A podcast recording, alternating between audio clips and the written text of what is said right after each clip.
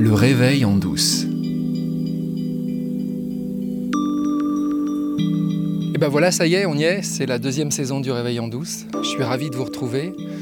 Toutes les semaines, euh, à nouveau, on va essayer d'explorer qu'est-ce que c'est que l'éveil, qu'est-ce que c'est que les trois principes, qu'est-ce que c'est que la non-dualité, qu'est-ce que c'est que la spiritualité. Dans la continuité de ce que je vous ai proposé l'année dernière et des 46 épisodes qui précèdent. Je commence à avoir un peu de mal à y croire, mais c'est déjà le 47e. Et pour commencer cette, euh, cette, nouvelle saison, que je voudrais un peu différente de la première, je voudrais sortir un petit peu de, de mon studio euh, où je suis filmé sur fond noir. Je voudrais vous donner un peu plus de nature, un peu plus de, de vie aussi, un peu plus euh, de lumière et de couleur. Et puis je voudrais aussi vous amener d'autres voix, pas seulement la mienne. Je voudrais aussi vous faire partager le visage, la voix, le discours, euh, les expériences euh, existentielles d'autres que moi qui ont fait un peu les mêmes découvertes que moi et qui sont devenus euh, des amis pratiquement instantanés quand on s'est rencontrés. Et pour commencer, je vais vous emmener en Suisse parce que ce qui s'est passé cet été, c'est que j'avais planifié des vacances en Italie, dans le nord de l'Italie. Et je savais qu'en Suisse, à Berne très exactement, il y a Isabelle Carati. Isabelle vit là-bas depuis des années, depuis 91 je crois. Et Isabelle, c'est l'autrice du seul livre qui ait jamais été écrit en français pour l'instant et qui mentionne les trois principes et Cinémax. Ce livre s'appelle Et si la fontaine du bonheur trouvait sa source en nous? Je le trouve tout à fait fascinant, ce livre. Il est très spécial, il est très particulier, il est bien dans le style d'Isabelle. Isabelle adore les contes, elle adore les fables, et son livre reflète ce goût pour euh, les fables et pour les histoires. Donc je suis allé à la rencontre d'Isabelle et je lui ai dit, je prends ma caméra, je prends mon micro et j'aimerais bien te poser deux questions. La toute première question que j'ai voulu lui poser, c'est ce que j'appelle une question autour d'un superlatif, le plus, le plus quelque chose. Je voudrais savoir quel est le plus que tu as vécu. Et là, la question précise que je lui ai posée, c'est quel est le plus beau cadeau que la vie t'ait apporté jusqu'ici et quand est-ce que c'est arrivé? Et voilà sa réponse. Ça s'est passé en gros, il y a huit ans, de façon imprévisible ou peut-être imprévue, euh, je cherchais rien, j'attendais rien, et le cadeau m'est arrivé sous la forme d'une vidéo. Une vidéo de Ian Watson, une vidéo euh, ouais, qui est arrivé sur mon téléphone portable de manière impromptue. Et là, j'ai entendu quelque chose qui a un peu déconstruit beaucoup de choses, sans que je sache quoi. Et la phrase que j'ai entendue, qui était peut-être pas celle qu'il a dite, c'est Et si la souffrance mentale fonctionner exactement de la même façon que la douleur physique. Et ça m'a donné envie de... Ouais, ça m'a donné envie de, réfléchir un peu à, à ça parce que euh, j'ai toujours fait beaucoup de choses physiques, enfin, de la danse en particulier. Et donc je suis très consciente du mécanisme de la douleur. Et la douleur pour moi, c'est tu maltraites ton corps, tu fais quelque chose qui n'est pas aligné, tu essaies de mettre les choses en force, arrête, laisse reposer, laisse reposer les articulations et tu vas voir, tout va marcher. Et là, tout d'un coup, j'ai réalisé que quand j'avais un doute, je le prenais comme une invitation à creuser. Qu'est-ce que ça veut bien me dire? Ah oui, ça pourrait aller si mal, peut-être que ça veut me prévenir qu'il faut que j'anticipe pour éviter le pire, que je prenne les devants pour essayer de contrôler la situation ou pour anticiper toutes les euh, possibilités de façon à être prête quand la chose et quand va arriver ou quand l'avenir se sera déroulé. Et là, tout d'un coup, ça voulait me dire, quand tu as une pensée de doute et que tu te fais du souci, quand tu t'inquiètes, quand tu as peur, lâche prise, fais autre chose et après tout va se débloquer.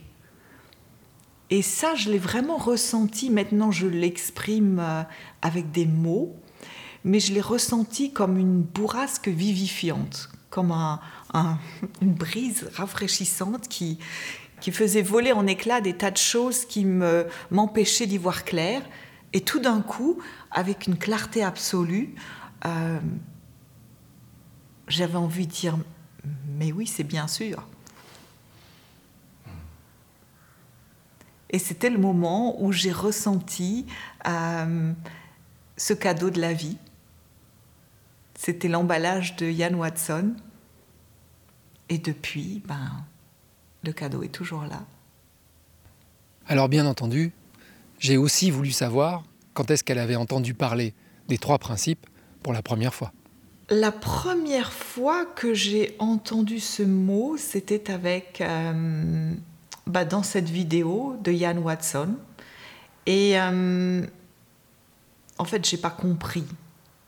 J'ai pas compris, surtout que le mot principe, je l'avais pas compris dans sa signification scientifique, comme une loi.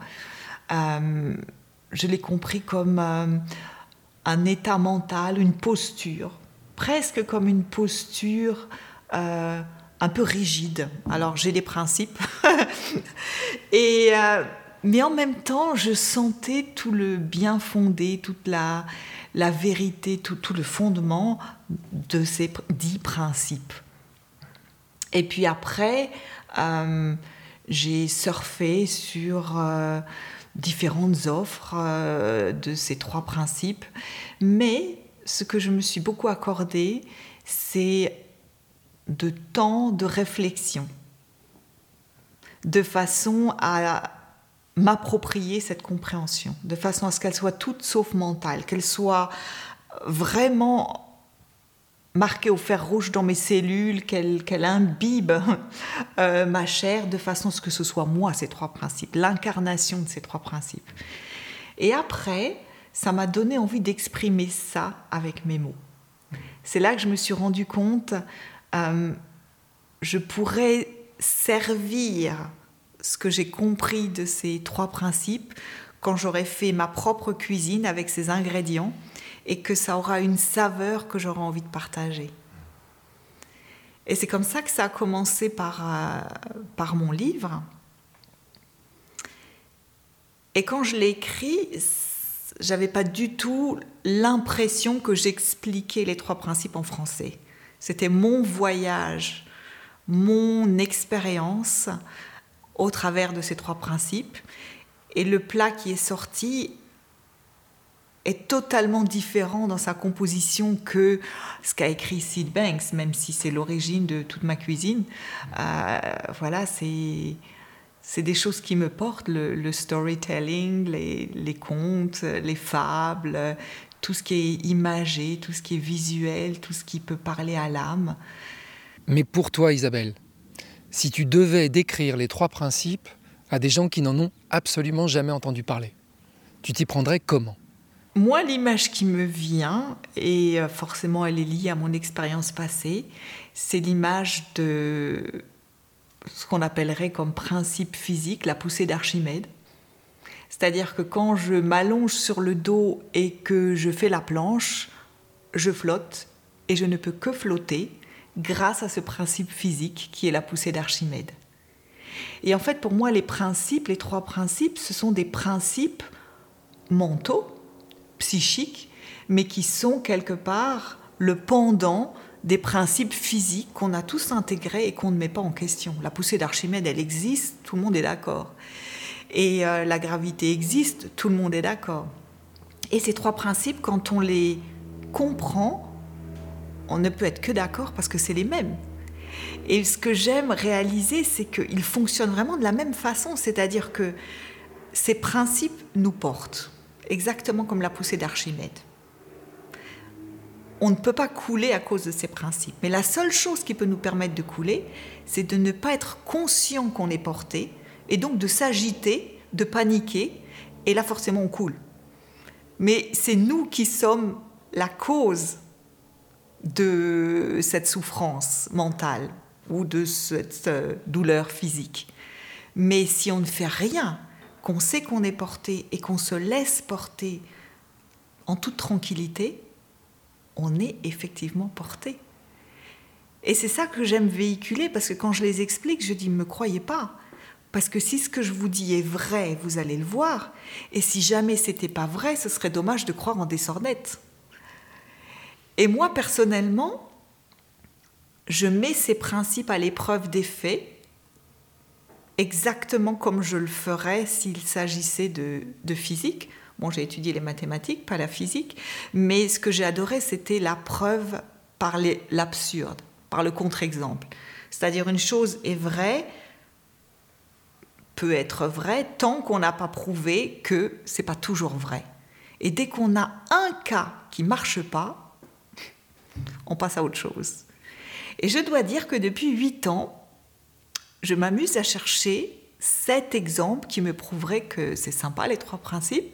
Ça aide, mais on ne peut pas parler de principe. Ça a des failles eh ben, j'ai pas encore trouvé la faille. la poussée d'Archimède ou la gravité. C'est ça les trois principes. Que tu comprennes ou pas les trois principes. Que tu arrives à voir à peu près de quoi ça parle ou pas. Ou que ça te passe complètement par-dessus. Ou que tu te dises mais j'en ai pas besoin, moi je suis déjà dans l'éveil, je suis déjà dans la non-dualité. Je sais déjà que je suis beaucoup plus que ce que j'ai l'air d'être et que ce que j'ai longtemps cru que j'étais. Même si tu es dans cette situation-là, les trois principes, ils s'appliquent pour toi. Et c'est ça dont parle Isabelle. Si tu vas te plonger dans l'eau, la poussée d'Archimède, elle s'applique. Que tu la connaisses ou pas, de toute façon, elle s'applique. Et la grande, grande force des trois principes, c'est qu'ils s'appliquent de toute façon. Et dans cette deuxième saison, on va continuer d'aller creuser pour essayer de comprendre qu'est-ce que c'est que ces trois principes et en quoi Sidney Banks est venu nous apporter quelque chose d'assez génial pour nous aider à nous éveiller accéder à la réalité de ce que nous sommes et faire ce que José Leroy appelle le retour à soi. J'ai fait toutes sortes de découvertes cet été. Et euh, parmi les découvertes que j'ai faites, encore une fois grâce à Ludovic Fontaine, qui m'a interviewé, et mon interview avec lui, vous pouvez la trouver ici. Sur la chaîne de Ludovic, il y a une interview d'un philosophe français qui s'appelle José Leroy. José Leroy est un philosophe ô combien éveillé. Et dans l'interview qu'il a donnée à Ludovic, José parle d'un de ses livres, parce qu'il a écrit beaucoup de livres, et il parle d'un de ses derniers livres qu'il recommande, et il dit à Ludovic que c'est certainement celui que je préfère. Et ce livre s'appelle Retour à soi, Retour au soi, avec un S majuscule. C'est un livre fantastique. C'est le livre d'un philosophe très érudit, mais qui se met à la portée de ses lecteurs. C'est un livre sur l'éveil absolument magnifique et je ne peux pas faire autrement que de vous le recommander si ces sujets vous intéressent.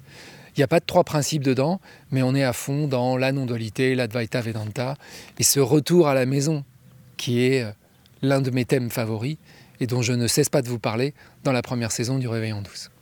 Et puis j'ai découvert autre chose à la suite d'une expérience que j'ai faite euh, au mois de mai j'ai découvert Richard Schwartz. Richard Schwartz, euh, c'est quelqu'un qui a mis à jour une méthode qui s'appelle IFS en anglais, Internal Family Systems. Dans le paradigme francophone, Issa Padovani est l'un de ceux qui a partagé l'IFS. Euh, pour lui, c'est devenu MAI, multiples aspects intérieurs. IFS, Internal Family Systems, c'est vraiment une façon d'envisager l'humain complètement alignée avec ce que je vous partage depuis le début dans le réveil en douce, et qui est un outil thérapeutique absolument extraordinaire. J'en ai fait l'expérience moi-même, et ce sera l'occasion d'un ou plusieurs épisodes à suivre dans le réveil en douce. Puis je voulais aussi vous confirmer que le week-end du 16 et du 17 septembre prochain, à Paris, en présentiel, je vais euh, co-animer un week-end de pratique avec euh, Ina qui s'est fait connaître sur les réseaux sous le nom de Solange te parle. Et la question qu'on va aborder lors de ce week-end de pratique, c'est la question du libre arbitre. Alors si tu as envie de nous rejoindre, ce sera à Paris, dans le 5e arrondissement, de 14h30 à 19h le samedi 16 et le dimanche 17 septembre. Il n'y a que 10 places et il en reste quelques-unes. Donc si tu veux participer, tu fonces sur le lien Linktree qui est dans la description de cet épisode et tu réserves ta place.